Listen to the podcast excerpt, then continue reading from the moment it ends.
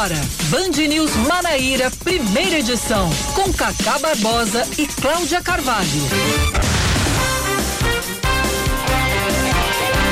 9 horas 23 minutos em João Pessoa, 9 horas 23 minutos na Paraíba. Bom dia, bom dia, bom dia. Hoje é terça-feira, dia 8, 8 de junho de 2021, começando mais um Band News Manaíra, primeira edição comigo, Cacá Barbosa, e com Cláudia Carvalho, que já deu seu bom dia de forma informal e agora com todos os protocolos. Bom dia, Cláudia. Bom dia, Cacá. Bom dia a todos os ouvintes, com todos os protocolos sanitários e formais também.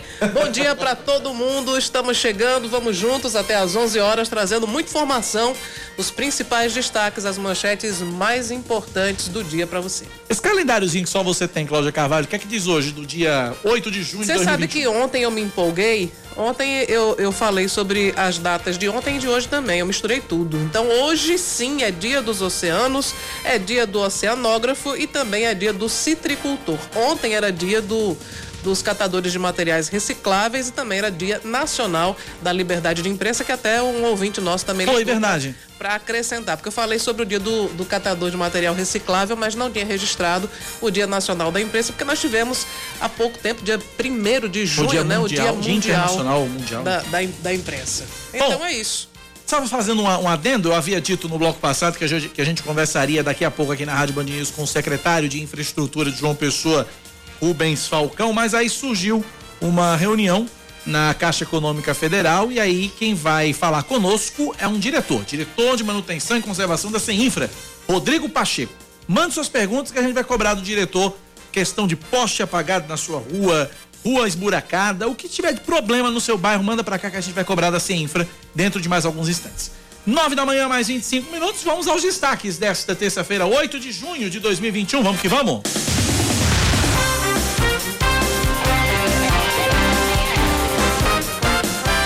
Um grupo de músicos encerrou agora há pouco um protesto na rotatória da Universidade Federal da Paraíba contra o decreto estadual que obriga bares e restaurantes a encerrarem suas atividades presenciais às quatro da tarde. Os artistas reclamavam que o horário de funcionamento inviabiliza as apresentações musicais no período noturno. Um decreto publicado pela Prefeitura de João Pessoa permitia o funcionamento dos estabelecimentos até as nove da noite, mas a Procuradoria-Geral do Estado conseguiu na Justiça que o decreto estadual mais restritivo seja seguido na capital. Ouvintes da Band News FM Manaíra relataram um trânsito parado no bairro dos Bancários, sentido centro, devido ao protesto e fluxo lento na BR-230 por causa dos curiosos. A CEMOB fez um desvio na principal avenida do bairro, na altura do Shopping Sul, para dar maior fluidez ao trânsito. A Paraíba recebe hoje mais 42 42.120 doses de vacinas da Pfizer contra a Covid-19. De acordo com a Secretaria Estadual de Saúde, o voo com os imunizantes está previsto para aterrissar às 3h15 da tarde no aeroporto Castro Pinto. O secretário Geraldo Medeiros confirmou ainda a chegada até o fim de semana de mais eh, 66 mil unidades da AstraZeneca e de 10 mil doses da Coronavac, totalizando quase 120 mil doses. É vacina da com pau. Agora acho que agora chega a nossa vez, Cláudio Não Carvalho. é possível, Não né? é possível, né? Não é possível. Para quem acompanha a saga da vacina, nós, Cláudia Carvalho, estamos no público 40 a mais. Então estamos na expectativa aí pela vacina. Ontem quem me mandou uma mensagem, ontem à tarde, foi meu primo, Lula Carvalho, publicitário. Disse que tá. Ele sempre tá na audiência aqui do, do- da Band News. Agora e- de uma forma mais específica, É, né? ele- agora ele está mais sistemático, né? To- Aham. Toda manhã ele está É, ouvindo aqui. E mandou para mim também a foto da camiseta dele, do jacarezinho, que também já está pronto para ele tomar vacina, porque é mais ou menos da, da nossa idade, ele está também nessa Manda pra mim, expectativa manda pra mim que eu vou mandar fazer também essa camiseta. Ok, eu vou jacaré. mandar o meu jacaré e o jacaré do, de Lula. O jacaré que me for mais aprazível, Certo. parei a camiseta.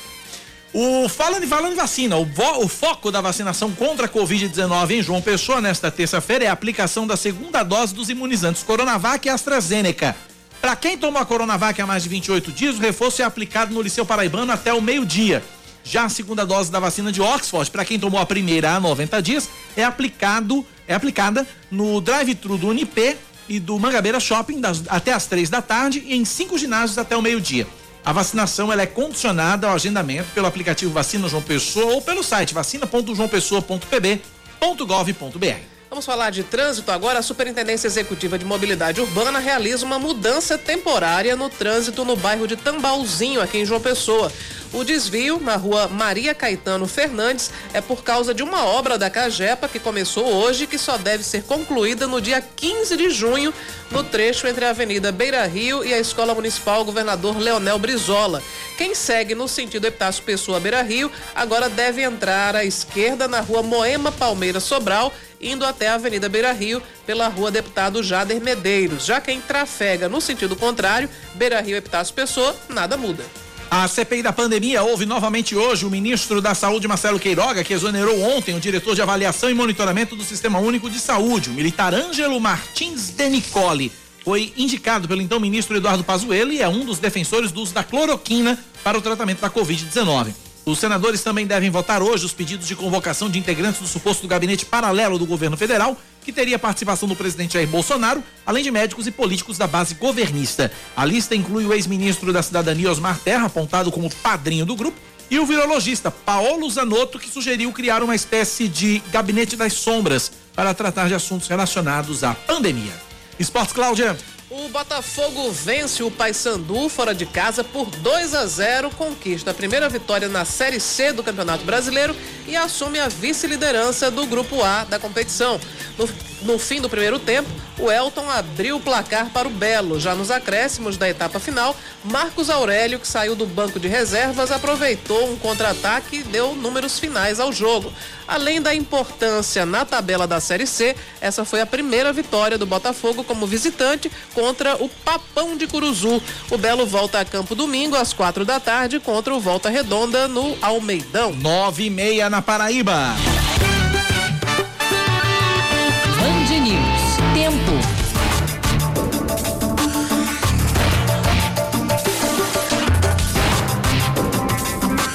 Terça-feira em João Pessoa deve ser de sol entre nuvens, podendo chover rápido durante o dia e a noite. Mínima de 23 graus, máxima de 30. Agora na capital paraibana, 27 graus é a temperatura. Na Rainha da Borborema, a previsão da meteorologia é de sol entre nuvens pela manhã, tem pancadas de chuva à tarde e tempo aberto à noite. A mínima é de 20, a máxima pode chegar aos 28 graus e nesse momento fazem aqueles tradicionais e agradáveis 24 graus marcados pelos termômetros em Campina Grande. 9 da manhã, 31 minutos agora na Paraíba, 931 9911 9207 é o nosso WhatsApp, é o WhatsApp da Band News FM, para você participar, interagir e nos ajudar a fazer o Band News Manaíra primeira edição. 9911 9207 9911 9207. Vamos falar do protesto de músicos, terminou agora há pouco naquele girador ali do Centro de Tecnologia da Universidade Federal da Paraíba, na linha Silvio de Oliveira, repórter da TV Band Manaíra, com todas as informações ao vivo. Silvia, bom dia, as informações aí do protesto.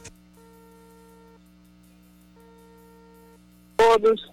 Olha, o protesto, além de trazer músicos né, para esse protesto, também foi representado aí pelos donos de bares e restaurantes, são categorias que estão protestando, se sentindo muito prejudicadas em relação a esse decreto, né, porque estão fechando aí praticamente nos horários de, de maior movimentação e eles fizeram essa mobilização nesse local, como você falou, em Jardim Cidade Universitária, naquela área é, próxima ali à entrada da Universidade Federal da Paraíba, também no, na saída do, dos bancários. Foi um protesto que começou por volta das sete e meia da manhã, aproximadamente, no horário de maior movimento realmente de veículos naquela área. Então, causou um, um, certo é, transtorno, né? Porque eles é, não ocuparam toda a avenida, mas eles deixaram meia pista apenas aberta, eles ficaram ocupando parte do canteiro e também com cavaletes fecharam parte da pista. Então os carros tiveram que ir afunilando, logicamente causando certo é, protesto, reclamação de alguns motoristas, outros apoiando o movimento, a mobilização, mas o certo é que eles queriam chamar a atenção da sociedade em relação à importância do trabalho deles, porque são várias categorias, né, que são, é, de certa forma, que estão dentro desses, desses, dessas atividades. É, por exemplo, eles estão representando, representando mais de 2 mil músicos e cerca de 600 bares e restaurantes da capital paraibana. Mas só que tem também garçons, cozinheiros, pessoas que trabalham nesses nesses é, estabelecimentos que também são prejudicados. Então, eles fizeram essa mobilização de certa forma pacífica, apenas com faixas, cartazes, contra o governo, contra o governador é, por conta do decreto, mostrando também que os ônibus que passavam por lá passavam lotados, então, assim, querendo mostrar que o Covid está em todo lugar, é, tem que ter, da mesma forma como tem restrições aos bares e restaurantes e também a atividade dos músicos, tem que ter também os ônibus que andam lotados, o risco é o mesmo para os passageiros. Então foi um protesto, de certa forma, é, tranquilo, mas logicamente causou um certo transtorno na pista, né, naquela pista de acesso e também que chegou até a BR, porque muita gente acaba ficando é, circulando de forma mais lenta, curiosos, na verdade, né, querendo saber o que é estava acontecendo. Eles querem que as, as categorias sejam respeitadas, dizem que estão passando fome, muita gente precisando dessa, dessa atividade, funcionando para poder ganhar o pão de cada dia. Obrigado, Silvia. Obrigado, Silvia, pelas informações. Nesse direto... momento o trânsito já está liberado, está tudo tranquilo? Bom, até o momento já... a gente acabou de sair de lá. Até o momento o trânsito ainda não estava totalmente liberado. Provavelmente, como a gente já se deslocou, pode ser até que já tenha é, liberado, mas a gente passou agora pela BR e ainda está bem lento o trânsito. Vou dar uma, obrigado, Silvia, pelas informações. Deixa eu dar uma checada aqui, Cláudia. É, eu queria que você falasse um pouquinho sobre esse, sobre esse protesto, porque e me chamou a atenção, Cláudia, a questão do seguinte: ah, porque é, os, os, os, músicos estavam protestando porque os ônibus estavam lotados e a, a, existe uma diferença crucial com relação a, a ônibus e bares e restaurantes. No ônibus a pessoa é ou ela o pega o ônibus para ir trabalhar ou não vai trabalhar. Exato. Ela é, ela, digamos que ela é, vamos dizer assim, entre ela aspas. Ela não tem alternativa, né? Ela não tem alternativa. Ela é impelida a pegar o Sim. ônibus. Ou pega o ônibus ou vai a pé. Ou de bicicleta, ou então pega qualquer outro transporte. Né? Como não tem condição de pegar um outro transporte, mas barato é ônibus, o jeito é pegar ônibus. Não é o caso de bares e restaurantes, né? Só pra. É, tem essa diferença. E, enfim, é uma questão temporária também, né? A gente vem batendo nessa mesma tecla já faz algum tempo, porque na verdade, o que, o que é mais. A culpa, na verdade, não são dos bares e restaurantes, mas de cada um dos clientes, porque o bar e o restaurante está lá, aberto, há o distanciamento que é, que é obrigatório, tem que ser é, obedecido. Mas aí quem vai obedecer ou não é o cliente. Eu já falei sobre isso algumas vezes. É preciso que cada um de nós assuma a sua responsabilidade e saiba lidar também com a flexibilização. É. Mas infelizmente o que a gente vem notando repetidas vezes é que toda vez que há uma flexibilização e que se permite a abertura de bares e restaurantes, por exemplo, até às 10 da noite, as pessoas vão para lá, aglomeram e a taxa de contaminação aumenta. Então fica muito difícil lidar com esse panorama. Tem um meme que está circulando na, na, na, internet que é, resume mais ou menos a nossa situação. A pandemia é como uma série. Você acha que a temporada está acabando, eles lançam outra, né? Outra. E não acaba. Não, não acaba, mas aí, no, no, caso, é responsabilidade de cada um de nós. Eu estou vendo né? aqui nas câmeras da CEMOB, Cláudia, respondendo aquela sua pergunta sobre o trânsito, estou vendo aqui o, aquela rotatória, não a da, do, do, CT, mas certo. não do CT Tecnologia, mas a rotatória que dá acesso aqui a Pedro II, né? uhum. né? O trânsito já flui bem, principal dos bancários também, o trânsito já flui. Né, com algumas um retenções ouvinte, ali e tal, mas está fluindo já. Um ouvinte nosso, Lúcio, queria mandar um abraço para ele, ele disse que fecharam a BR agora. Eu não sei em que altura, Lúcio, mas manda pra gente a informação que a gente vai compartilhar aqui com o, os nossos ouvintes é, porque é, é, eu não sei se são os mesmos manifestantes, mas segundo Lúcio, fecharam a, a BR agora. Vamos pedir para a Samara Gonçalves checar essa história de fechar a BR, que ponto está acontecendo, se são os músicos ou se é algum outro protesto. A gente vai saber e daqui a pouco a gente traz as informações para você, é, ouvinte da Band. Pela CEMOB, lá nas imediações do Centro de Tecnologia, está liberado, então o trânsito já está fluindo. Tem fotos, inclusive o trânsito já está é, eu vi fluindo. Também, acabei de ver agora nas câmeras também. O trânsito flui de forma tranquila. São nove da manhã, mais 37 minutos agora na Paraíba, 937 9911 9207 é o nosso WhatsApp, o WhatsApp da Band News. A gente continua falando exatamente sobre esse impasse, Cláudia Carvalho, que os decretos vêm, vêm causando. O que gerou esse protesto, podemos dizer que foi esse impasse. Né? Porque tinha o, o, o, Tudo começou quando o governador João Azevedo disse não. O decreto do governador João Azevedo disse não. Bar e restaurante só vai até quatro da tarde. Exato. Aí veio o decreto do prefeito Cícero Lucena, disse não. Vai restaurante vai até 9 da noite, mas quem tiver com pedido na mesa vai poder ficar até 10. Ok. Aí veio a Procuradoria Geral do Estado, disse não. Pediu na justiça, não, queremos até 4. A justiça foi lá e acatou, ou seja, tem um impasse grande aí. E o governador João Azevedo falou sobre isso, não foi, Cláudia? Exatamente. Depois desse conflito de decretos da Prefeitura de João Pessoa e também do Estado na Justiça, o governador João Azevedo defendeu as medidas mais duras para conter o avanço da pandemia. Nesse fim de semana, depois de duas decisões do Tribunal de Justiça, o município conseguiu reverter as regras estaduais que fechavam as academias de ginástica e também as escolas de esportes até o dia 18 desse mês. Então, no caso, até agora, né, até agora não houve é, um, um, recurso, ou pelo menos não houve apreciação desse recurso. Então, as, as academias e as escolinhas esportivas elas podem funcionar nos dias úteis. E depois da, da, da reabertura, João Azevedo criticou essa flexibilização. Eu tenho a convicção de que o sucesso que nós tivemos quando implantamos os decretos em março e tivemos um resultado efetivo já no mês de abril, o que nós queremos é exatamente isso, com essas medidas mais restritivas, que são medidas protetivas à população, nós queremos que aconteça a mesma coisa, o número de casos caia, o número de internação diminua, o número de óbitos, evidentemente, diminua. Vamos continuar insistindo naquilo que acreditamos baseado nas ciência e baseado nos dados. Bom, o gestor ainda lamentou a atitude de outros prefeitos que insistem em desconsiderar o sinal de alerta em que vive o estado da Paraíba.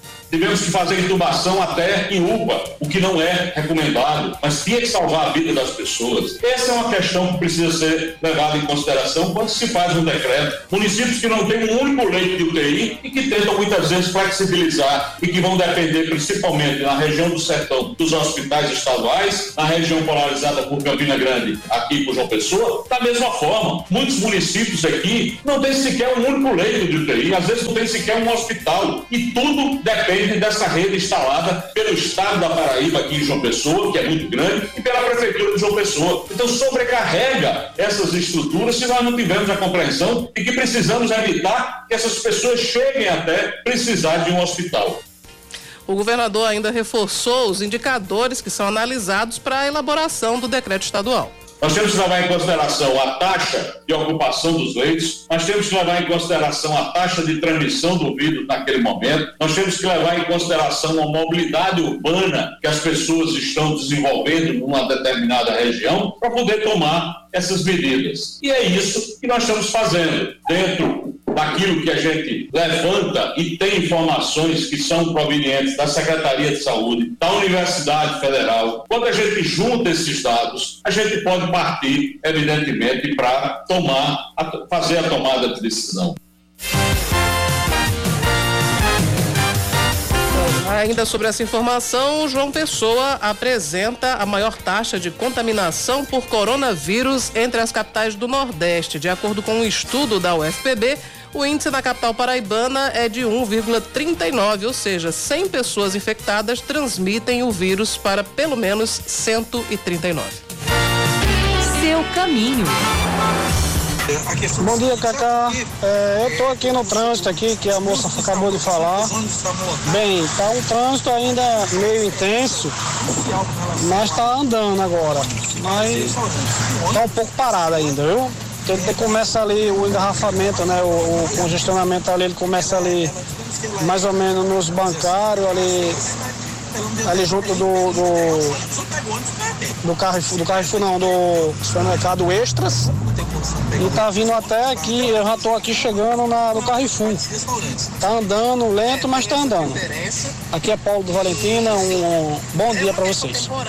É, boa, bom dia, Cacá. A BR tá fechada aqui, no, em frente ao girador da, da universidade. Quando sai do Carrefour tem um girador, em frente tá fechada a BR aqui, viu? Fecharam agora. Bom dia, Cacá. Bom dia, Cláudia. A BR sentido João Pessoa Cabedelo realmente está é, congestionada. Subindo aqui já desde o do viaduto, né, do Sorrisal, do José Américo, passando da Unip por ali, está praticamente parada. Com isso, a saída para o, o José Américo, né, a vinda por debaixo desse viaduto, está tudo congestionado. É muito carro, são muitos carros aqui nessa, nessa localidade. Samara Gonçalves, a, a, futura prefeita de Tibiri, falou com a Polícia Rodoviária Mas Tibiri Federal. Tibiri vai ficar independente, é? A ideia é essa? Meu Deus do céu, tira. A ideia é essa? É uma rebelião em Santa Rita. Não, vamos lá brincar. fala, pai, fala, falou com a PRF, foi?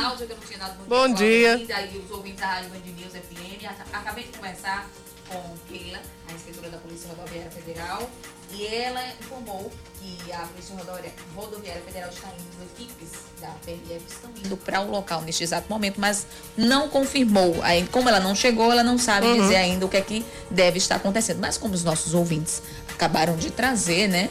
Agora, os motoristas terão um pouquinho, terão que ter um pouquinho de paciência. Inclusive você, Keila, que vai passar por esse trecho.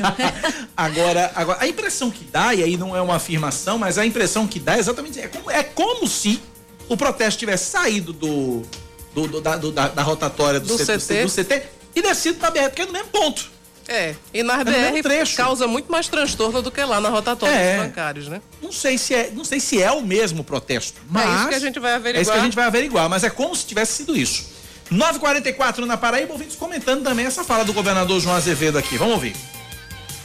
O pessoal da Band News. Aqui quem está falando é Tony do Mussumado. Essa questão dos, dos decretos, é muito fácil você colocar a culpa no governador. Agora, cadê que o pessoal coloca a culpa em si mesmo, dizendo que fica embalado até altas horas, que fica aglomerando em campo de futebol, em racha? Cadê o pessoal dizendo assim, não, ah, eu eu vou para a faculdade, quando sair para faculdade, eu vou para balada, vou para praia, vou para pizzaria, ficar até tarde. Não aparece ninguém para dizer isso, né? Agora a culpa é sempre do, do da pessoa que está fazendo o, o, decreto. A culpa é dele. É ele que está espalhando o vírus por todo canto. É, é complicado essas coisas. Todos tenham um bom dia e muito obrigado. É bem por aí. É, bem é por o que a gente vem dizendo, né? Porque se você.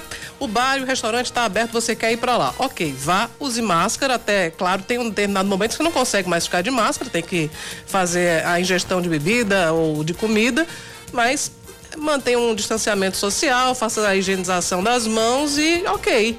O problema é que as pessoas vão e se empolgam, não respeitam, né? o, o essas regras, o chamado protocolo sanitário, e aí a gente vê, infelizmente, é os números de, de internações e de leitos de UTI superlotados, e aí lá vem de novo, né, a, a decreto restritivo que ninguém gosta, mas infelizmente se flexibilizar também as pessoas não respeitam. Então a gente está numa espiral e a gente não vai sair dessa nunca enquanto cada um de nós não assumir sua própria responsabilidade e entender que o vírus ele não vai embora por milagre. Não tem uma fada madrinha que chega assim com a varinha e faz tchau, coronavírus. Isso aí vai ser um trabalho de cada um de nós, uma consciência de cada um para se proteger e se protegendo estará também protegendo os demais. Eu, eu escrevi alguma coisa sobre. É, e aí é um texto que eu fiz em 24 de fevereiro, tá no meu Instagram. E eu acho que é, vale vale para hoje, né?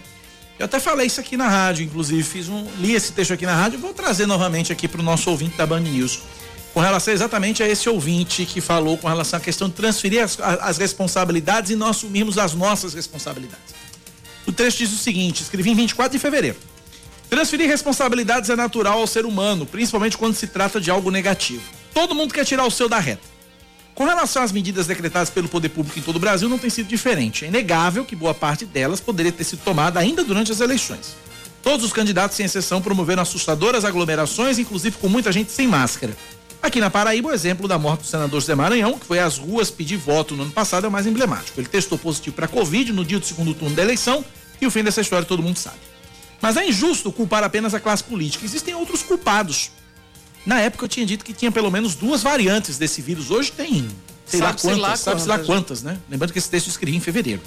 E além das variantes, ainda surgiu um outro componente que se sabe, né? Porque a gente não tem é. muita coisa que a gente nem sabe, que é o fungo o negro. Fungo negro. Nós falamos sobre ele ontem, que é uma, uma doença que acomete principalmente as pessoas imunossuprimidas, diabéticas, que fazem uso durante o tratamento da Covid-19 do, dos corticosteroides e com a imunidade fragilizada com o uso desses medicamentos, pode ser desenvolvido também esse fungo, que é, e pode ser também letal, é um fungo complicado. Pois é, perigoso. quatro meses atrás eu tinha, quatro meses atrás tínhamos pelo menos duas variantes. P1 Agora a e gente P2, tem- né? É, agora tem esse monte de coisa aqui. E aí, o que, continuando aqui, temos pelo menos duas variantes desse vírus, na época, ainda mais contagiosas, mais perigosas. E, infelizmente, nós, inclusive eu, também temos nossa parcela de culpa. Faltou às autoridades chamarem um feito à ordem. A fiscalização foi, foi frouxa. Continua sendo. A coisa correu solta, continua correndo. E talvez por causa das eleições se fez pouco caso, mas nós relaxamos. Deixamos, por exemplo, de limpar as compras que chegam do supermercado. Deixamos de tirar os sapatos na porta de casa, descuidamos do uso da máscara, deixamos de, de de higienizar as mãos adequadamente. Aglomeramos. Ninguém era obrigado a aglomerar. Aglomer- Aglomeramos porque quisemos. Porque acreditávamos que o vírus estava indo embora, mas estávamos redondamente enganados. Não soubemos usar a liberdade que nos foi concedida. Regredimos, pouco, mas regredimos. Ola fechada, bares e restaurantes em horário reduzido, cultos e missas suspensas, entre outras medidas. Será mesmo só culpa do poder público? Responsabilidade também é nossa. Mas, eu dizia isso em fevereiro, não adianta mais perdermos tempo procurando e apontando culpados. O vírus não vai embora apenas se dissermos quem são os responsáveis por tudo isso. Porém, temos a valiosa chance de consertar isso com duas atitudes apenas: fiscalização do poder público e consciência da, da sociedade. Do contrário, perdoem a insistência, o remédio, que já é amargo, pode se tornar intragável. Quem quer um lockdown nessa altura do campeonato? Eu dizia isso em fevereiro, mas claro que é, em fevereiro não se. eh, Hoje não se fala mais em lockdown, né? Hoje não se fala mais. Quem quer adoecer e não ter um leito de UTI disponível caso precise? Parte da solução está em nossas mãos, a outra parte com o poder público. Ah, os ônibus, um dos maiores focos de aglomeração e ambiente mais favorável à proliferação dos vírus, já estavam sendo fiscalizados em João Pessoa. Isso em fevereiro. Acabou a fiscalização também dos ônibus, né? Acabou a fiscalização de ônibus também. Acabou, não existe mais. Um excelente começo. Ontem, passando rapidamente pelo centro, percebi as ruas mais vazias. E aí eu falava aqui a respeito do que eu tinha visto, isso no dia 24 de fevereiro, texto mais atual do que nunca. É verdade. Infelizmente. Infelizmente, infelizmente, infelizmente. 9 da manhã, mais 50 minutos na Paraíba, 9 e 50 Tem esse tal desse fungo negro, Cláudia Carvalho, que você falou. Vamos falar um pouquinho sobre ele, porque ah, esse fungo negro já tem dois casos. Já existem dois casos confirmados no Nordeste, pelo menos, um em Pernambuco e outro no Rio Grande do Rio Norte. Grande do Norte, né? Um em Pernambuco e outro no Rio Grande do Norte. Minha lauda não abre. Samara Gonçalves, me socorra. É, ia falar sobre o fungo negro aqui, mas o, a- o texto aqui não abre, ia colocar alguns áudios aqui. Mas a preocupação com relação ao fungo negro é grande. Também não. Não abre, Acho que né? o Anilson tá com problema. Deve ter caído a news aqui. Samara, socorro. Então, é, a gente tem esse, esse problema do fungo negro. Casos suspeitos, 29 casos, se não me engano, é, confirmados em todo o Brasil. É que na Paraíba são dois, né? São suspeitos ou confirmados? São dois suspeitos. Suspeitos, São né? dois suspeitos. Inclusive, a- a- uma senhora que morreu, é, ela é de Areia de Baraunas, morreu em maio, mas o caso ainda está sendo investigado. Né? Não, tem, não se tem confirmação e tem um- um- uma outra pessoa que aí Bom está dia, em Cacá, tudo bem? É, mas, mas confirmação ainda não Tem existe. muita polícia lá, tá no lado Ok, da são. 9 da manhã, mais 51 minutos. Vamos ouvir mais ouvintes aqui no nosso WhatsApp, 9911-9207, 9911-9207. Mais gente participando aqui, vamos lá. Caramba, bem, tô- hoje, eu tô, hoje eu tô enrolado, não. A molesta, viu? Cadê o áudio do ouvinte aqui? Vamos lá. Bom dia, Cacá, tudo bem? É Paulo do Valentina, novamente. É, o protesto é o mesmo, viu? Olha. Tem muita polícia lá, tá no lado do- da faculdade, né? Os, policiais, né? CPTRAN e polícias militares. Eles estão lá e o protesto ele só fez atravessar, eh, saiu do girador do, do- do- dos bancários e entrou para BR. Estão, né? Redivica, re- é, querendo trabalhar, né? Pedindo para trabalhar. Então é isso mesmo. Pelo que o ouvinte tá dizendo aqui, o protesto só fez descer pra BR. Então deduzimos certo, né? O protesto se mudou do- da rotatória do CT para a BR-230. Então é, é- é preocupante isso, preocupante isso, preocupante isso. Vamos lá, mais ouvintes participando. Bom dia, Cacá. Bom dia, Cláudia. Aqui é André Perazzo falando. Uma sugestão pro governador, pro prefeito é abrir tudo. Abra tudo, rapaz. Agora sim, se você vai sair de casa, Aí você passa, faz um cadastro no aplicativo, ou vai na Secretaria de Saúde e pega uma declaração. Como se você, quando adoecer, não vai precisar do sistema público de saúde. Aí nem ocupa o leito e deixa para quem está se cuidando, se caso venha adoecer por algum outro motivo, venha precisar do hospital. Mas aí quem foi responsável de estar tá no meio da rua aglomerando, espalhando a doença, já sabe que não vai ter como contar com o sistema público de saúde. Aquele abraço para vocês, aqui é minha sugestão. Aí a sugestão registrada do ouvinte André Perazzo no nosso WhatsApp 9911-9207. Vamos lá, mais ouvintes participando. Bom dia, Cacá. Bom dia, Cláudia. Aqui é Reinaldo Chacon. É... O que esse rapaz falou aí é verdade. Transferir a responsabilidade para o povo mesmo. E o decreto, o decreto vem, vem, vem fazer isso como um, um, efeito amargo. Porque o povo não, o povo não, não respeita. E a palavra, a palavra depois do, do momento, depois do, da palavra Covid, vem protocolo. Ninguém usa, é só protocolo, tem o protocolo, mas ninguém faz, ninguém respeita o protocolo.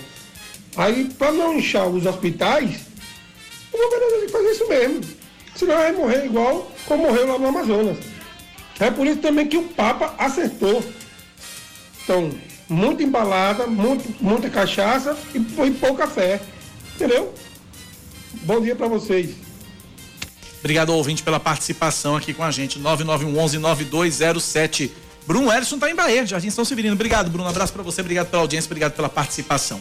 São 9h55. 9 da manhã, 55 minutos. Vamos pro intervalo, Cláudio? A gente volta já já. 9911-9207 para você continuar participando com a gente. O intervalo é rapidinho.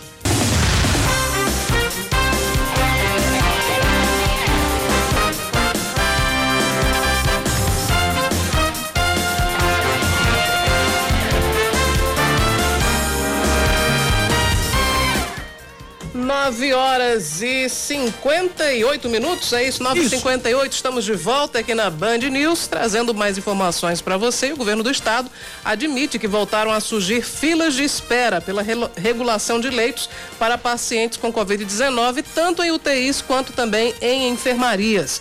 De acordo com o secretário estadual de saúde, Geraldo Medeiros, a situação das enfermarias em Campina Grande é bastante crítica, porque a ocupação chega a 101%, ou seja, seja, mesmo com 1% a mais que o efetivo total, ainda não há vagas disponíveis. O Sertão apresenta o quadro mais grave em relação à ocupação de leitos de UTI, com 93% das vagas preenchidas. Outro dado preocupante é a taxa de transmissibilidade em João Pessoa, que é a maior entre todas as capitais nordestinas. O índice chega a 1,39, ou seja, 100 pessoas contaminadas pelo coronavírus podem transmitir a Covid-19 para outras 130 39, o que indica o estágio de crescimento do número de casos. A maioria das capitais apresenta índice abaixo de 1, ou seja, a incidência de casos está caindo.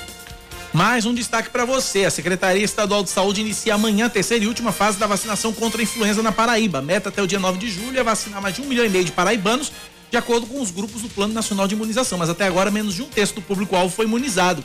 Esta fase contempla portadores de doenças crônicas não transmissíveis, pessoas com deficiência permanente, forças de segurança e salvamento e forças armadas, caminhoneiros, trabalhadores de transporte coletivo rodoviário de passageiros urbano e de longo curso, trabalhadores portuários, funcionários do sistema prisional, adolescentes e jovens de 12 a 21 anos de idade sob medidas socioeducativas e a população privada de liberdade.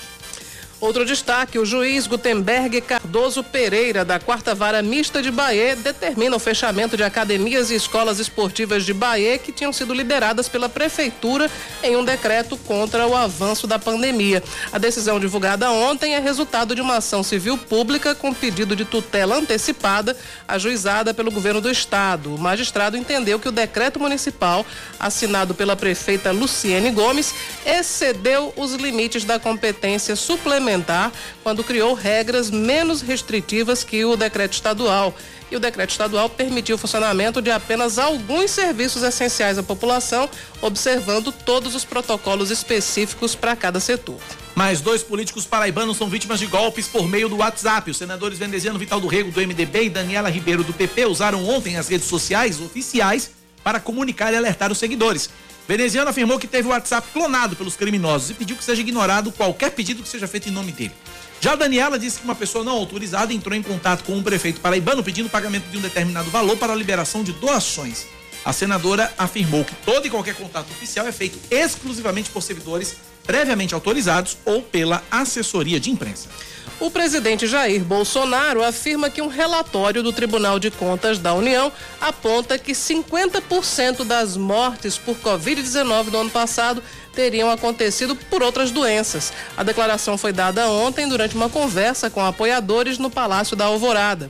Bolsonaro afirmou que o documento foi divulgado há poucos dias, mas não teve a atenção necessária, já que o relatório final não é conclusivo. Em nota, o Tribunal de Contas da União ele trouxe a informação de que não há relatórios do tribunal que confirmem o que disse o presidente Jair Bolsonaro.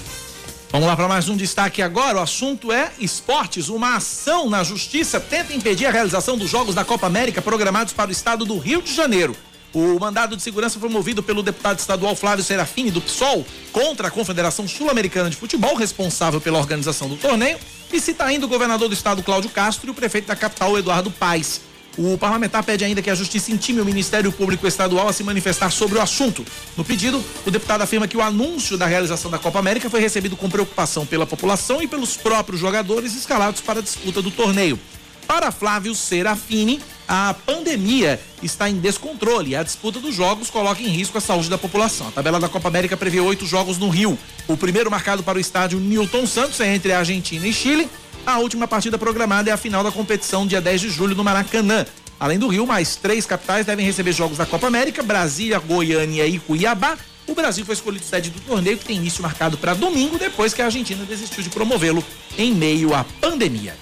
São 10 e 3 na Paraíba, 10 da manhã, 3 minutos. Uh, ouvintes participando aqui com a gente, falando do protesto. Vamos lá, 9911 9207. Bom dia, pessoal. Eu me chamo Neto, sou aqui morador dos bancários. Né? E a respeito desse protesto de hoje, eu acho que protesto a gente se faz para não prejudicar ninguém. Eu acho que prejudicaram todo mundo, foi muito difícil isso hoje, prejudicaram mesmo, né? E deveriam fazer um protesto na porta da granja. Se é contra o governador, vão lá para a porta do governador e faz protesto lá, na frente e atrás, não deixa ele sair entendeu? E fazer o protesto para ele sentir, para ele saber. Agora, nós que ficamos gastando combustível, procurando saída pelo o altiplano, pelo Cristo e sem poder sair. Eu acho que esse protesto está errado por isso. Não sou contra, porque eu sei que todos querem trabalhar. Agora, faça o protesto correto na porta da, da granja do governador, aí tudo bem, mas não prejudicar a nós que queríamos levar alguém para um médico, alguém para um, um, fazer um exame, certo? É exatamente isso. Bom dia a todos. Obrigado, ouvinte, pela participação. Mais, mais, mais participações.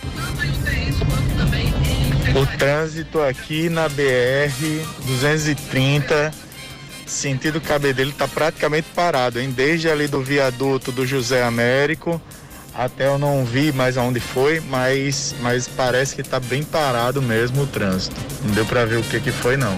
Mas quem puder evitar, professor Felipe. É exatamente protesto, professor Felipe. Inclusive, a PRF já está no local. Informação que eu recebo agora da CEMOB. Manifestantes encontram-se na BR sentido Cabedelo, causando grande congestionamento. Então tá aí, portanto. É, e o Edivan Teodósio trazendo informação aqui exatamente que a gente já trouxe aqui, representantes do comércio, bares, restaurantes, músicos, na altura do Carrefour, o PRF chegou, está liberando o trânsito após conversar com os cidadãos. É o Edivan. Obrigado, Edivan. abraço para você. Obrigado pela participação e pela audiência. E aí, para fechar essa rodada aqui, Pedro Limeira, a gente viu o país de gente educada apanharem muito nessa pandemia, imagine nós. Mais de um ano se passou e as pessoas ainda não entenderam o que precisa ser feito. E se entenderam, se fazem desentendidas. Tá aí. E o, o Pedro Limeira participando com a gente aqui. 10 da manhã, 5 minutos na Paraíba, 10 e 5. Vamos falar do fungo negro, Cláudia, vamos lá? Vamos lá. O, pelo menos dois casos suspeitos dessa doença do fungo negro é, uma doença que pode estar associada à Covid-19 e estão sendo investigados aqui na Paraíba. Um deles, de acordo com a Secretaria de Saúde do Estado, é de uma paciente que morreu no dia 13 de maio. Ela era da cidade de Areia de Baraunas, no Sertão. O maior risco de infecção pelo fungo negro é para pacientes com diabetes ou imunossuprimidos. O diretor do Hospital Clementino Fraga, Dr. Fernando Chagas, explica que não há ainda uma confirmação de relação direta do fungo negro com o coronavírus, mas certamente com o quadro de debilidade do paciente. A gente não sabe se esse fungo ele tem uma relação, essa forma de apresentação tem relação com o próprio vírus. Acreditamos que não, mas é muito cedo ainda para a gente dizer isso, né? É, provavelmente é algo relacionado à imunossupressão, já que é, os pacientes que têm apresentado, têm, é, em maior número esses casos, são pacientes que estão muito graves pela Covid-19 e muitos deles, inclusive, com diabetes mellitus descontrolada. O fungo negro ele ocorre quando há exposição a um tipo de mofo que é encontrado no solo, nas plantas, também pode ser encontrado em esterco e frutas e vegetais em decomposição. A mucormicose afeta os seios da face, cérebro e pulmões, além de poder ser fatal em diabéticos ou em indivíduos gravemente imunodeprimidos. Por ser tão agressivo, segundo o médico, ele acaba sendo muito letal ele causa, que a gente chama de lesões necróticas invasivas. Eles consomem o tecido, matando o tecido, deixando no aspecto enegrecido, ao ponto de precisar retirar esse tecido, né? Você imagina pegar nariz, palato, que é o céu da boca, e a órbita, que é a região onde fica o olho da pessoa, é cometer esse tecido ao ponto de retirar isso aí, né? Então há um impacto muito grande no paciente que já está debilitado, com a imunidade debilitada, com Covid-19. Então, realmente, realmente a mortalidade é absurda, chega a 60%, 70%. Segundo o infectologista, o perigo aumenta com o uso de corticoides e quando existe automedicação, o risco é ainda maior. O corticoide, quando ele é aplicado em doses altas, ele tem uma ação supressora na imunidade. Aí qual o alerta? Muita gente tem se automedicado, tem tomado em casa o corticoide em doses, inclusive absurdas, nos primeiros sintomas do Covid, né? Inclusive arrasta a doença se você toma no início o corticoide, porque você vai propiciar, proporcionar, né? Uma situação do qual o vírus ele vai poder se proliferar, vai continuar sendo replicado dentro do corpo da pessoa. Então, o corticoide usa doses altas pode se influenciar. Fernando Chagas também falou sobre as possíveis formas de prevenção ele está na natureza, nós estamos expostos a esse fungo sempre. Agora, é claro, aquilo que eu falei, está muito no solo, é importante evitar estar tá andando descalço, se cortou, evitar ter o contato com o solo. Tem gente que com ferida joga borra de café, olha só, né? Então isso é um risco grande, né? Pode se furar em espinho, ter cuidado, espinho de rosa, por incrível que pareça, pode se contaminar. Ter o cuidado sempre em trocar os filtros do ar-condicionado, poeira, simples poeira, pode ter esporos ali do, do fungo. Então esses cuidados simples, claro, você sempre está exposto, mas diminui o risco de acontecer uma exposição desnecessária, né? O outro caso que segue em investigação pela Secretaria de Saúde é de um homem, ele tem 38 anos, mora aqui em João Pessoa e já está curado da Covid-19.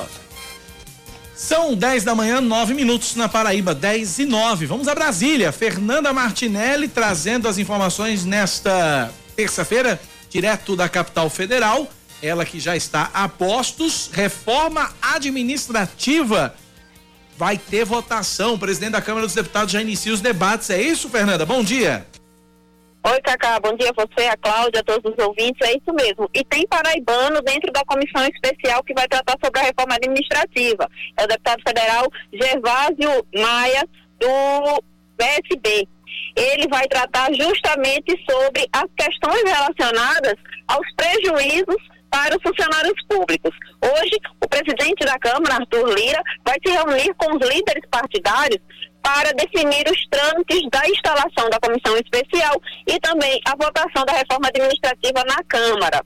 O que acontece é que Evásio Maia, ele apresentou votos separados na CCJ, a Comissão de Constituição e Justiça, ele também é integrante. Ele não concordou com vários pontos que, segundo ele, não foram esclarecidos pelo ministro da Economia, Paulo Guedes, em audiência pública que aconteceu justamente para tratar sobre a constitucionalidade da reforma e agora ele deve é, trazer sua contribuição questionando todas as relações da reforma com o funcionalismo público. Essa comissão deve ser instalada nos próximos dias, vai ter um prazo aí de cerca de dois meses para tratar de forma geral sobre todos os pontos da constitucionalidade do processo e logo depois deve ser enviada para o plenário Ulisses Guimarães. A expectativa de Arthur Lira é votar o quanto antes, porque ele quer mandar a pauta para o Senado, fazer a troca com o texto da reforma tributária e com isso votar as duas reformas ainda esse ano. Muitos parlamentares acreditam que essa votação deve acontecer a toque de caixa, porque tanto Arthur Lira como Rodrigo Pacheco estão querendo apenas dar uma satisfação num ano pré-eleitoral de que votaram duas reformas que são uma cobrança da sociedade. Então, eles querem um debate mais amplo, mas como é, é, exige um, um debate muito maior, o tempo hábil até o final do ano não seria o suficiente para que esse debate acontecesse, inclusive ouvindo funcionários públicos, a sociedade civil, e aí está criando esse debate, enquanto alguns parlamentares que apoiam Arthur Lira e Rodrigo Pacheco acreditam que deve ser votado este ano, Outros, principalmente os da oposição, acreditam que a votação vai ser feita de qualquer jeito e pouca coisa vai mudar, tanto na área administrativa quanto na área tributária. Daqui a pouquinho eu volto, porque eh, Marcelo Queiroga hoje está novamente na CPI da pandemia. E aí a gente vai falar sobre os pontos que devem ser mais abordados hoje nesse depoimento que acontece pela segunda vez. É o primeiro convocado a depor duas vezes desde que a CPI começou. Daqui a pouquinho eu estou de volta. Obrigado, Fernanda, pelas informações. Daqui a pouquinho você retorna aqui na programação da Band News. Mais ouvintes participando com a gente pelo nosso WhatsApp. Bom dia, aqui na escuta é o Silvão Ramalho. Eu gostaria de dizer, esclarecer para alguns que não gostam de estudar como é que funciona a questão dos protestos.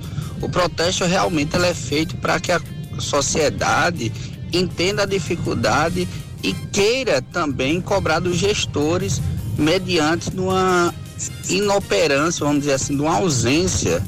Então não se faz protestos apenas em um determinado local. É para que a sociedade entenda e isso passa a refletir no poder público.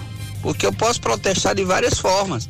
Protestar com a mensagem, protestar é, a, apenas fazendo meu protesto individual. Mas quando há uma manifestação que acaba, de certa forma, interferindo no cotidiano da, das pessoas, isso daí fica muito mais visível, fica muito mais fácil serem resolvidos. Então, protestos são coisas que vêm desde o período histórico, dos anseios das comunidades, né, de parte da sociedade, que fica a ver navios em relação aos nossos gestores, beleza?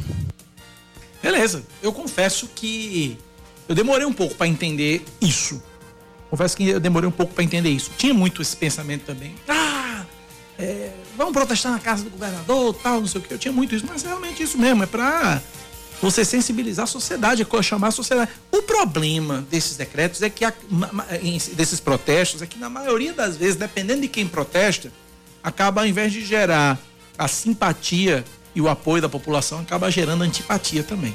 É, mas no meio da antipatia gera a repercussão. E é, é gera a repercussão. É, realmente se propõe a fazer as pessoas a, a ser percebido, né? É.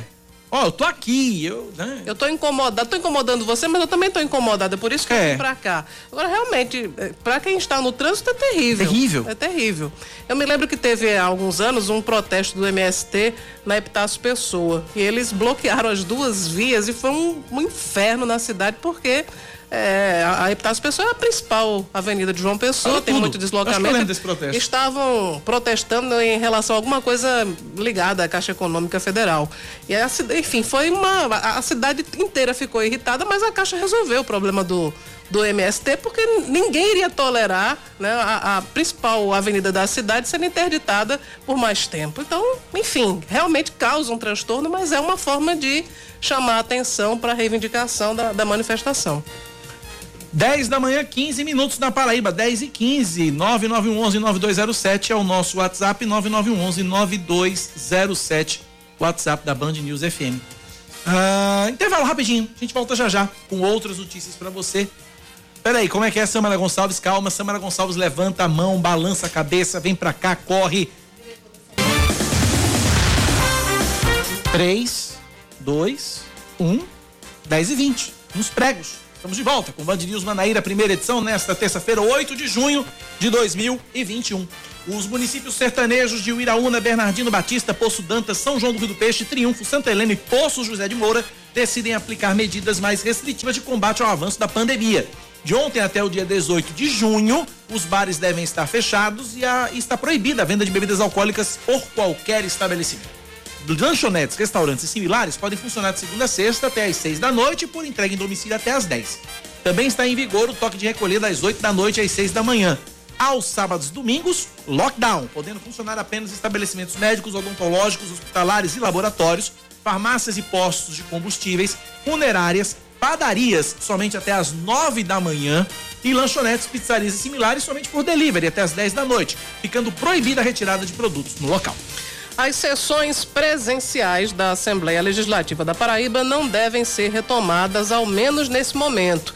As reuniões vêm acontecendo remotamente desde o início da pandemia para evitar a proliferação do coronavírus entre os parlamentares e também os servidores. De acordo com o presidente da Casa, o deputado Adriano Galdino, o comparecimento nas sessões virtuais é de quase 100%. É um índice bem maior que nas sessões presenciais. Um dos deputados favoráveis ao retorno dos trabalhos em plenário é o deputado estadual Ranieri Paulino, do MDB, mas ele pondera que isso só deve acontecer com a garantia de cumprimento dos protocolos sanitários. Agora, quem tem insistido muito no retorno presencial é o deputado Cabo Gilberto.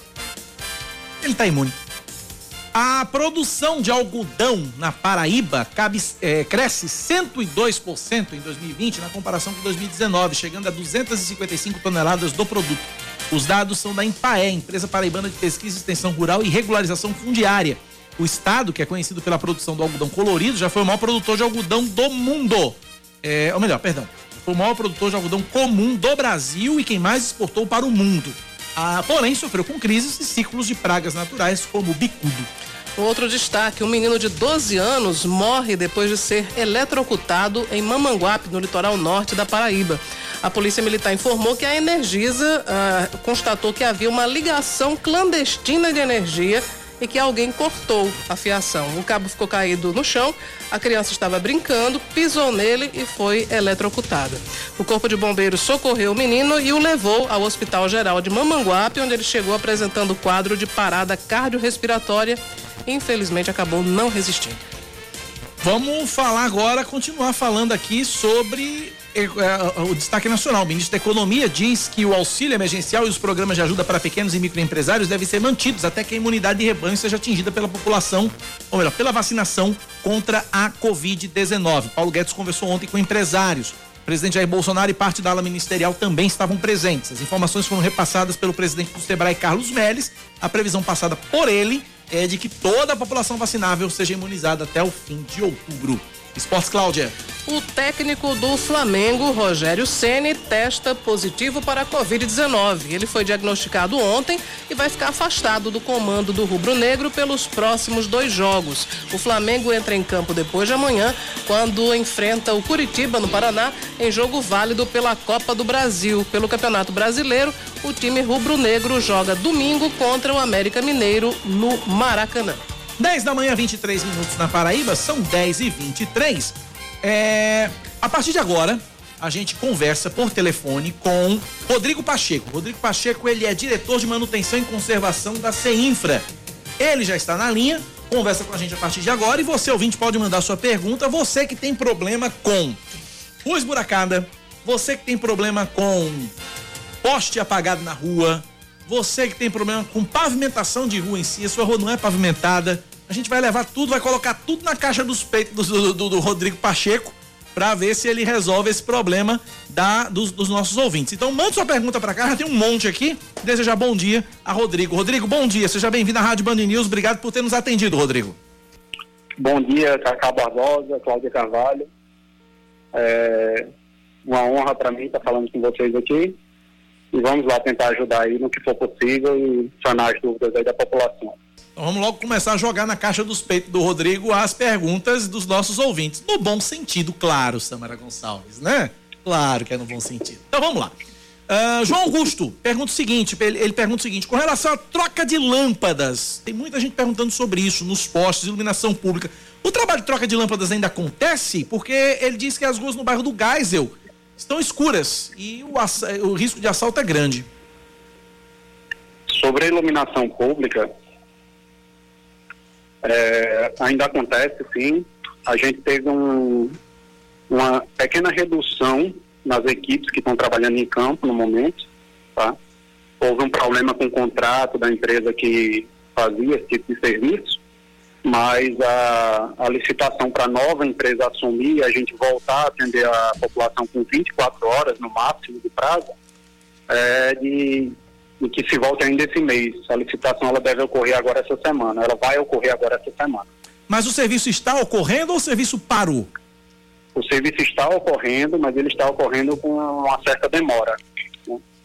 Né? A gente não consegue atender como a gente atendia antes, com 24 horas de, de prazo máximo. tem né? sido o Hoje prazo está médio? Em torno, Qual tem sido o médio prazo uma médio? semana a 10 dias. Entendi. Ah, outra pergunta aqui, o Daniel Ramos também ainda sobre eh, iluminação pública eh, do bairro da Torre. Por que, que não foram trocadas todas as lâmpadas amarelas para lâmpadas brancas? Esse ele já respondeu aqui, é um processo de licitação, esse processo está em andamento. Eh, eu- antes de Cláudio Na falar- verdade, Cacá, Pois é, perdão por interromper, Pois não, fica à a vontade. troca das lâmpadas amarelas por brancas é a implantação do, do, do LED. É o LED, né? exatamente. É a troca da tecnologia para o LED. que era vapor de E a- mercúrio, né? E vapor de mercúrio, na verdade, vapor de sódio Vapor é de amarelo. sódio. Vapor de mercúrio não se usa mais. É, vapor de sódio, É, é a intenção da prefeitura trocar dentro da gestão do prefeito 100% de João Pessoa para LED. Entendi. Entendi. E aí a gente tem, inclusive o prefeito vai anunciar algumas novidades aí ainda essa semana. Eu vou, não vou me antecipar a ele não, deixar a surpresa para ele. Rua Luiz Germoglio nos bancários, consta como calçada e nunca foi. Gracinha nos bancários. É, esses são, são problemas históricos, né? A gente, acho que todo mundo tem, conhece ou já morou em alguma rua que tem esse tipo de problema. E também é meta da, da prefeitura, acho que o prefeito até já anunciou isso, calçar todas as ruas que não são calçadas em João Pessoa, dentro da gestão dele. A gente tem um levantamento disso, o prefeito até apresentou já, e aí a gente está trabalhando para isso. Tem diversas licitações acontecendo no momento, tem contratos sendo assinados de pavimentação em diversas ruas. Então, é, em algum momento da gestão vai chegar nessa nas ruas que estão faltando ainda. Cláudia Carvalho pergunta. É, Rodrigo, é, tem um- uma, uma queixa, eu é, não consegui é, ouvir o, o- o inteiro teor da sua primeira resposta, então não sei se, se ficou incluído também nisso. Mas a Avenida Beira Rio já faz um tempo que ela está sendo. está escura, né? É, ah, um bom trecho ali da Beira Rio. Por que, que isso, isso acontece? O que, que as pessoas podem fazer para, enfim, reivindicar a melhoria na iluminação? Coisa de meses, inclusive, viu? Coisa de É, Cláudia, nós tivemos no início desse ano é, cerca de 6 quilômetros de cabos roubados da, da iluminação pública da cidade. Tá? É, praças, diversas praças do trecho dos bancários, do Castelo Branco, é, a Beira Rio, o trecho da ponte da Beira Rio, teve também no altiplano, diversos trechos. Então, nesse furto que ocorreu, desses seis quilômetros, a gente conseguiu repor uma parte ainda com a empresa enquanto ela ainda estava trabalhando, ainda tinha um contrato com a CEIS. Né? Porém, esse contrato dela encerrou, a empresa não quis mais renovar com a gente, a gente está em processo licitatório para contratação de outra, e uma das pendências que permaneceram foi a da Beira Rio. E aí, com a nossa equipe, com o processo que é burocrático demais, a gente está comprando esse material para repor a Beira Rio, diretamente pela prefeitura, né, pela CEISCA, e a gente vai fazer essa reposição da Beira Rio com o que chegar primeiro, ou a compra que a gente está fazendo, ou a outra, a, a outra empresa que vai assumir o contrato de iluminação. Tá? A Beira Rio é um problema que a gente tem, que é, que é o trecho ali da ponte da Beira Rio. Mas o restante, em sua grande maioria, a gente conseguiu repor. É verdade, é exatamente esse trecho aí. Eu digo isso porque eu pedalo e deixei de pedalar por causa da pandemia agora desse, desses decretos, mas quando eu pedalava à noite, realmente é esse trecho aí lá, ali na, no Castelo Branco, se não me engano. Né, ali no, no que, que passa pelo Castelo Branco. Olha, secre- é, é, diretor. Deixa até. Pois não. Desculpa, Cacá. Pois não. Deixa eu aproveitar a oportunidade e pedir para os ouvintes da, da Band News que se verificarem pessoas é, mexendo nas caixas de, de passagem, né? Importante. Ou tirando fios, né, de onde não se deve, e a pessoa não tiver identificado como da prefeitura, que nós temos toda a identificação, né, no carro, na, no fardamento das pessoas, então chamem a, a polícia, é, denunciem, porque os prejudicados somos apenas nós, como população, como pessoenses, porque numa situação dessa o prejuízo é imenso, tanto de segurança quanto reposição de material, né? E tem, tem ocorrido muito disso, tanto na iluminação pública, nas praças principalmente, como na, na parte da drenagem, nas grelhas. O pessoal tem roubado é, as grelhas de Como é que a gente faz para denunciar? É, de- é, como é que a gente faz para denunciar? Qual é o caminho, Rodrigo? É polícia direto? Ou liga pra gente, pra prefeitura, ou liga pra polícia. Qual o número? De preferência, a polícia direto. A gente tem o 0800 031 1530, que é o número de ligação gratuita, gratuita, né? Pra, tanto para comunicar esse tipo de coisas, como para fazer as demandas, e solicitar serviços de iluminação, de limpeza de, de galerias, de tapa-buraco, né? de todas as, as obrigações que a gente tem que cumprir. Olha, é, De segunda a sexta, de 7 às 10 da noite, tá? Ok. Eu tô recebendo várias perguntas de ouvintes. Eu tenho recebido aqui pelo menos três áudios. Eu não tenho como ouvir o áudio durante a entrevista. que Eu preciso filtrar, saber se é pergunta pro secretário, se não é. Se os meus amigos que ouvintes que puderem mandar por escrito as perguntas. Ou então, Samara, dá uma escutada aí, Samara. Vê se é pergunta pro, pra, pra gente dar uma filtrada e trazer só pergunta pro secretário pra gente otimizar o tempo. Por favor, ajudem a gente também a ajudar vocês, tá certo? É, secretário, é, secretário não, diretor. Anote aí pro seu caderninho, só um apelo aqui do ouvinte. É, tem uma lâmpada de LED queimada na rua José Barbalho Filho, na altura do número 130, no alto do céu, em Mandacaru. É um trechinho aí pra você anotar e resolver rapidinho. Isso aí você resolve em dois, dois tempos. Rua José Barbalho Filho, na altura do número 130, no alto do céu, em Mandacaru. E um outro ouvinte diz o seguinte: olha, o trecho da Flor do Aldo Peixoto com a Nelton Júnior, entrada do Valentina com a rua do Detran. Diz que mexeram, catucaram e ficou pior o negócio lá. A rede coletora entupida, bueiro jorrando água, muito buraco e o, o- o- ele- o Leite diz aqui que tá faltando equipamento para resolver. Veja aí o que, é que dá para você fazer também. Flor do, é, rua, é, Flor do Aldo Peixoto com Nelton Júnior na entrada do Valentina com a rua do Detran.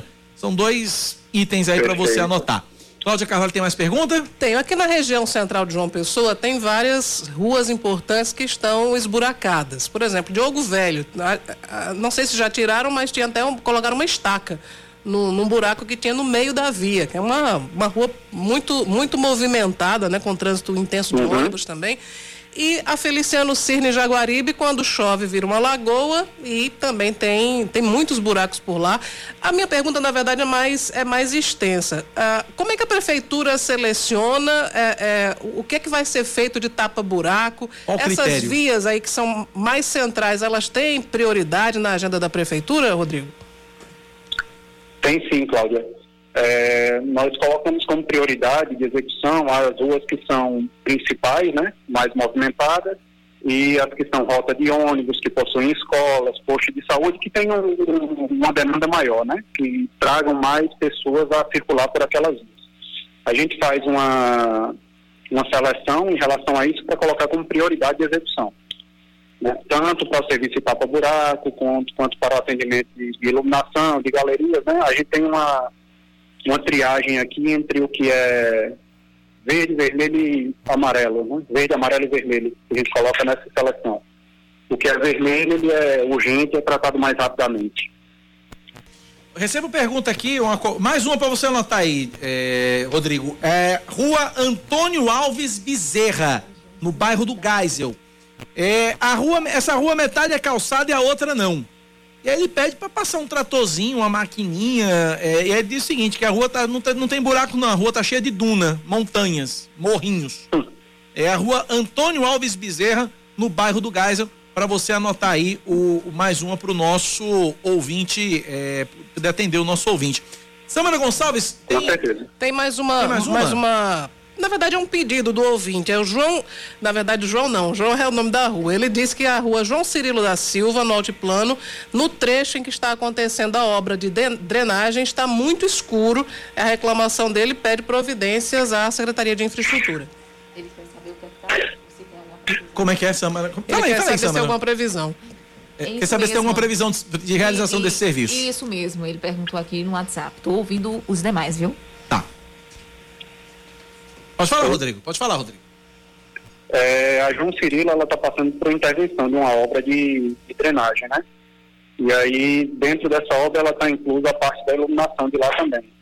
Que aí devido a essa obra, essa intervenção ali na Saled, a gente não pôde esticar a parte de LED até lá, né? Já que a travessia está tá interrompida, mas é tá dentro do nosso planejamento a melhoria. Mas aí tem trecho. uma previsão de voltar à iluminação normal na João Cirilo?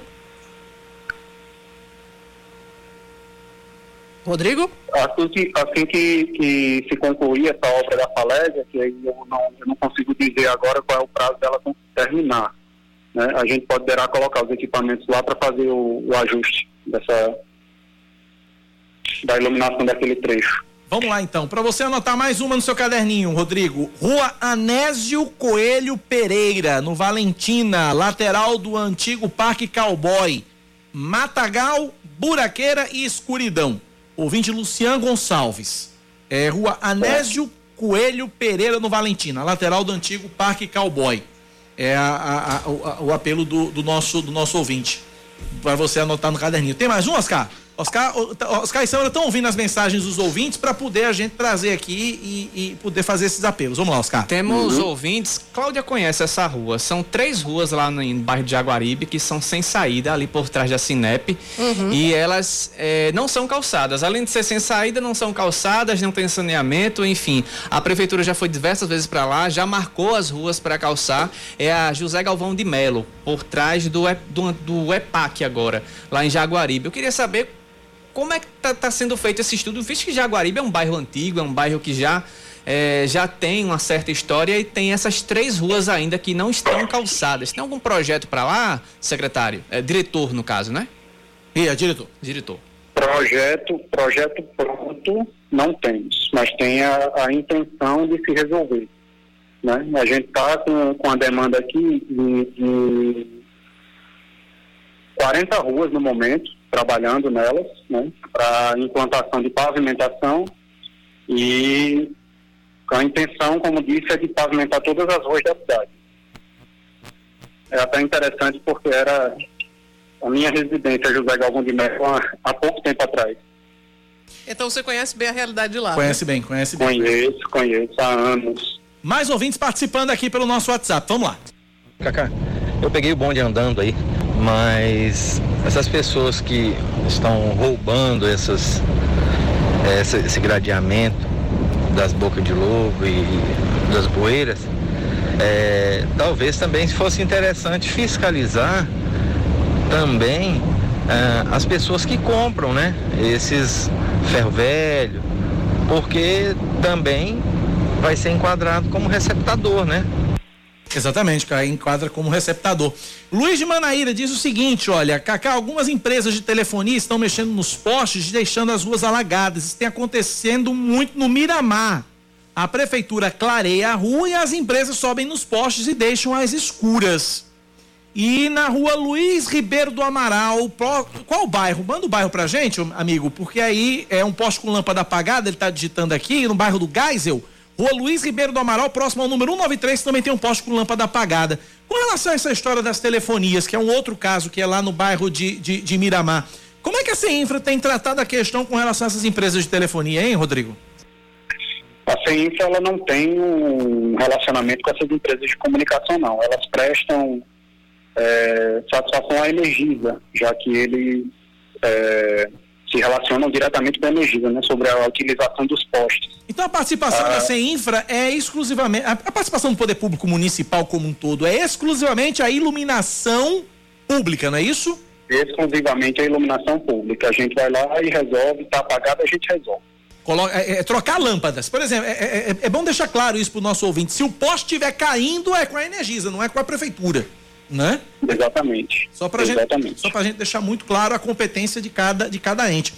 Bom, são 10 da manhã, 40 minutos. Agradecer, acho que conseguimos atender todos os ouvintes. Quero só agradecer, então, ao Rodrigo, Rodrigo Pacheco, diretor de manutenção e conservação da CEINFRA. Rodrigo já deve ter anotado aí todos os apelos dos nossos ouvintes. Esperamos que resolva o quanto antes, porque a gente cobrar, a gente cobra e na hora de agradecer e parabenizar, a gente também sabe parabenizar. Obrigado, Rodrigo. Um abraço para você. Obrigado, Cacá. Obrigado, Cláudia. Só que gostaria de dar um lembrete aqui à população, quando for ligar no 0800 da Prefeitura, 0800 031 1530, né? É, dá o nome, dá todos os dados para que a gente possa encontrar o problema facilmente, né? O nome da via, o bairro, um ponto de referência, o número da casa. Não é obrigado a se identificar, tá?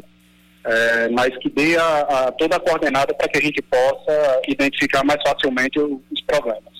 Existe a rádio escuta também da gente. Ok, maravilha. Obrigado, Rodrigo. Um abraço para você. Obrigado pela Ok, participação pela- obrigado. pelas- pelos esclarecimentos e pela disponibilidade de nos atender. É muito importante isso. 10 e 41 na Paraíba, 10 da manhã, 41 minutos. Vamos pro intervalo rapidinho. A gente volta já já com o último bloco do Band News Manaíra, primeira edição. Em instantes a gente volta.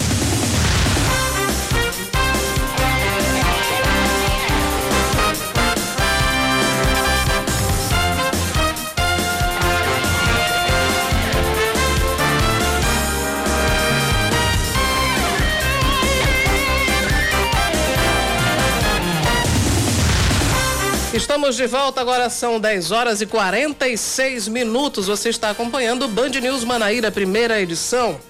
28 mortes e 1.422 novos casos de Covid-19 são registrados entre domingo e ontem na Paraíba, de acordo com o boletim mais recente da Secretaria Estadual de Saúde. A ocupação de leitos de UTI adulto subiu para 90 por- 95% no, no sertão do estado, ficando em 81% em Campina Grande e em 79% na Grande João Pessoa. 70 pacientes foram internados em hospitais de referência no atendimento à Covid-19, de acordo com o Centro Estadual de Regulação. O número total de pessoas hospitalizadas está em 1.032. Quem criar ou espalhar fake news sobre a vacina contra a Covid-19 na Paraíba pode ser multado em dobro. O Estado já possui uma lei que pune pessoas que pregam notícias falsas, mas agora a Comissão de Constituição e Justiça da Assembleia Legislativa aprovou o projeto de autoria do presidente da Casa, Adriano Galdino, do PSB, que duplica a multa para o caso específico de informações sem comprovação científica sobre a imunização. De acordo com o parlamentar, a campanha anti-vacina ganhou força no Brasil, que priva os cidadãos de sua autodeterminação informativa e põe em risco a saúde da população. A lista com os locais das provas do concurso da Prefeitura de João Pessoa para a área administrativa já está disponível no site institutoaocp.org.br. A aplicação das provas está marcada para domingo, pela manhã e também à tarde. O concurso para a área administrativa oferece 337 vagas nos cargos de assistente administrativo, arquiteto e engenheiro. Pela manhã, os portões de acesso devem ser abertos às 7 horas e fechados às 8. À tarde, os portões vão ser abertos às 1 e meia e fechados às duas e meia da tarde. Mais de 38 mil bebês por ano são submetidos ao teste do pezinho na Paraíba, de acordo com estimativas da Secretaria Estadual de Saúde. O dado foi divulgado ontem, um dia depois do Dia Nacional do Teste do Pezinho, que faz parte da campanha Junho Lilás. Atualmente no estado, eh, os exames que compõem o teste podem identificar até 10 doenças, mas em breve vão ser capazes de identificar 50. As doenças em recém-nascidos que são diagnosticadas com esse exame podem ser tratadas e o procedimento é capaz de evitar sequelas ou outras consequências irreversíveis. Mais um destaque: o Brasil é o segundo país do mundo com mais mortes por coronavírus entre as crianças de 0 até 9 anos. Até maio, de acordo com o jornal Estado de São Paulo, foram 948 vítimas nessa faixa etária. Com isso, o Brasil fica atrás apenas do Peru, levando-se em conta o número de mortes pa- para cada grupo de um milhão de crianças. No Brasil, foram 32 crianças mortas para cada milhão. No Peru, 41. 41. De acordo, de acordo com dados do Sistema de Informação de Vigilância da Gripe, 57% das vítimas eram negras, 21,5% brancas e 4,4% indígenas. Vamos falar esportes agora. O presidente Jair Bolsonaro volta a reforçar o apoio para a realização da Copa América no Brasil em uma conversa com apoiadores no Palácio da Alvorada. O chefe do executivo afirmou que as quatro sedes da competição já estão acertadas e que cada um tem uma seleção e um técnico de preferência e que não cabe a ele obrigar ninguém a aceitar a convocação. Já o vice-presidente da República, Hamilton Mourão, Hamilton Mourão, também defendeu a realização do torneio e atacou o técnico Tite, apontando que se o treinador não quer mais, pode pedir o boné. Ironizou, dizendo que o Cuiabá, time recém-chegado à Série A do Campeonato Brasileiro, está precisando de um técnico. 10 da manhã, 50 minutos na Paraíba, 10 e 50. Bom dia, meninos. Obrigada pelo meninos. Né? Né? Primeiro quero parabenizar vocês pelo grande trabalho que fazem e pela chegada de Cláudia ao grupo. Essa voz é inconfundível, ela tem uma voz suave que acalma o ouvinte até na notícia mais terrível. Deus te ouça, espero que sim. Tem gente que fica irritado, né, quando eu falo determinadas coisas, mas. É. Enfim. Enfim, não é por causa da sua voz, Cláudia Carvalho. Aí vamos lá, o problema é que aqui no José Américo as placas de sinalização estão apagadas, principalmente no que, as de que é proibido dobrar, elas estão no binário que o prefeito anterior fez. O povo não está respeitando nada, nesses dias teremos acidentes. É a Tânia do José. Obrigada, Tânia, pela Passa pra ser participação. mob. E tem outro fato que a gente até já falou aqui, que tem uns, umas pessoas que não tem muito o que fazer, né? Que estão pichando as placas. E aí você Aí- não aí- consegue aí é entender. né? Você não consegue entender o que, é que a placa está dizendo, né? É realmente é impressionante a capacidade de algumas pessoas. É expressionante, como diria É expressionante, é verdade. 10 e 50 na Paraíba. Yuri Queiroga, é isso, Samba, né? É, atualização do protesto? Vamos lá, fala do protesto aí. Temos novidades do protesto, Samara Gonçalves? É, Cacá Barroso, acabei de falar com Keila Mello, né? E ela me informou que a Quilamelo da PRF, né? Isso, da Polícia Rodoviária Federal, e ela disse que o sentido João Pessoa Cabedelo não tem interdição na rodovia, porém está lento. Né? O protesto, não- é, os manifesta- manifestantes não interditaram a rodovia, mas é, está lento no local, tem lentidão no local. E já a faixa contrária está livre, apenas alguma lentidão, mas por conta dos curiosos, né, que querem ver o que é está acontecendo e acabam reduzindo a velocidade sem necessidade alguma. Ela também informou que está entrando em contato né, com o governo do estado para tentar resolver esse problema e desinterditar totalmente a rodovia BR-230. Pelo menos na ali, quando eu me refiro a isso, é a faixa de, do acostamento, né? Aham, onde, sim. onde os manifestantes estão nesse Então, o momento. sentido engarrafado é João Pessoa Cabedelo. João Pessoa João Cabedelo. Pessoa Cabedelo. Agora, se Keila Mello está entrando em contato com o governo para ver se resolve, não tem solução, porque o, decre... o motivo do protesto é o decreto. O governo não vai mudar o decreto, portanto, fica difícil, né? Aí os manifestantes vão cansar, o sol já está a pino, né? E daqui a pouco eles saem, imagino Mas, de eu. repente, para lá, que haja alguma conversa, algum diálogo, né? Que o governo do estado, um representante do governo do estado, pelo menos receba a categoria para poder ter uma conversa e afinar o que... pode ser feito nos próximos decretos. O que eu gosto é, do, o que eu gosto é do- da postura dos curiosos. Daqui a pouco tem um acidente por causa dos Não curiosos. é, né? um problema. Porque é um olha só, ana- ana- analisem comigo, veja bem, brasileiro gosta de ser tudo. Brasileiro já foi técnico da seleção de futebol. Técnico é analista, brasileiro é analista político. Ministro da Economia. Brasileiro é ministro da Economia, brasileiro agora é infectologista. Sim, com certeza. Brasileiro agora é médico. Brasileiro agora é cientista, né? Brasileiro é da- brasileiro é agente de trânsito, porque vê um protesto ou vê um acidente, quer ir devagar pra ver, né? Nós somos também diplomatas. É, diplomata, A gente né? sabe tudo sobre a política Sabe tudo sobre a política internacional. Brasileiro é perito criminal.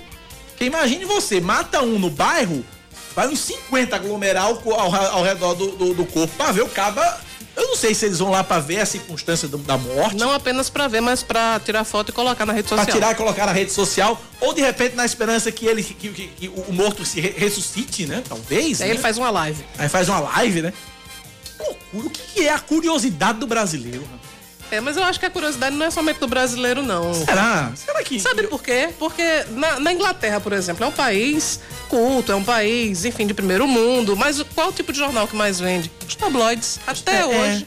Então, assim, é uma, é uma questão do ser humano. O ser humano, ele tem esse, esse gosto pelo. É verdade. Pelo incomum, vamos dizer assim. Ó, o ouvinte aqui, final do telefone 1435, disse o seguinte: já teve acidente em frente ao posto de gasolina na entrada dos bancários, posto BR sentido João Pessoa Cabedelo. Isso Ele disse que nesses é- dias já tem acidente? Teve agora. É batata, né? Porque aí o curioso vai, diminui a velocidade, o outro apressadinho vem e. É, e aí Pronto, não tem aí já correr. teve acidente, né? E o outro ouvinte aqui dizendo o seguinte: olha, Kaká, João Henrique, Cacá, passei uma hora para sair do gás, eu até depois da UFPB pela BR, só por causa dos curiosos. É por causa ficar indignado, é mesmo. 10h54 na Paraíba, hora dele. Esportes com Yuri Queiroga. Oferecimento lote especial do Logan Zen é na J Carneiro.